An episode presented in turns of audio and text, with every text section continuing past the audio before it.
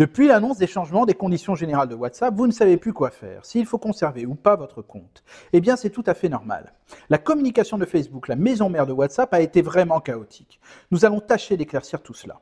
Je vous ai parlé dans une précédente chronique que nos données sont ultra exploitées par Facebook à travers Messenger, Instagram et WhatsApp, et qu'à la lecture des nouvelles conditions générales d'utilisation de ce dernier, nous, les utilisateurs, et à juste titre, avions compris que nos comptes allaient être clôturés début février si nous n'acceptions pas ces nouvelles conditions. Des articles, des posts contradictoires sur les réseaux sociaux, accompagnés d'une explosion du nombre d'utilisateurs sur Telegram et Signal, ont renforcé l'incompréhension générale. En voulant répondre à ces inquiétudes, Facebook indiqua dans un communiqué Nous n'épions pas vos conversations. Ok, merci Facebook, mais là, pour le coup, c'est hors sujet.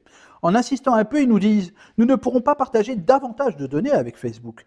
Là, c'est vrai, en effet. Sauf qu'avec ces nouvelles conditions d'utilisation, nous, les utilisateurs, n'aurons plus le choix que de les partager. Nuance. Cet épisode advient après de nombreux litiges passés.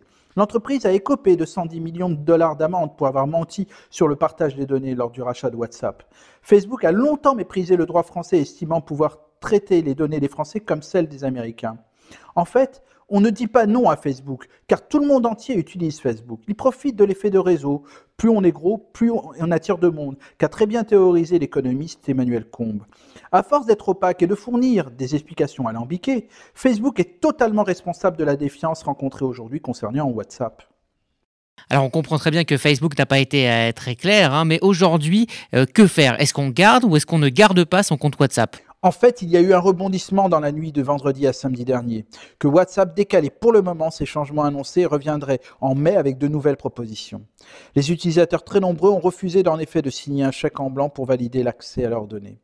Depuis quelques jours, nous avons vu arriver beaucoup de nos contacts et amis sur Signal.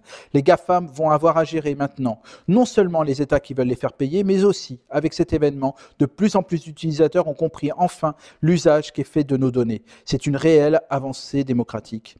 Et pour répondre aux interrogations et conclure cette chronique, WhatsApp va bel et bien obliger ces 2 milliards d'utilisateurs à partager leurs numéros, leur adresse IP ou leurs transactions avec Facebook pour devenir une plateforme de relations clients.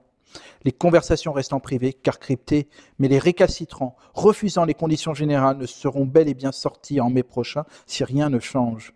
Donc, en prévision de ce mois de mai, je ne peux que vous encourager à télécharger des applications dont j'ai pu parler comme Telegram ou Signal, ou même tester l'application française très prometteuse Olvid et transférer vos conversations groupées ou individuelles dès que possible. À la semaine prochaine!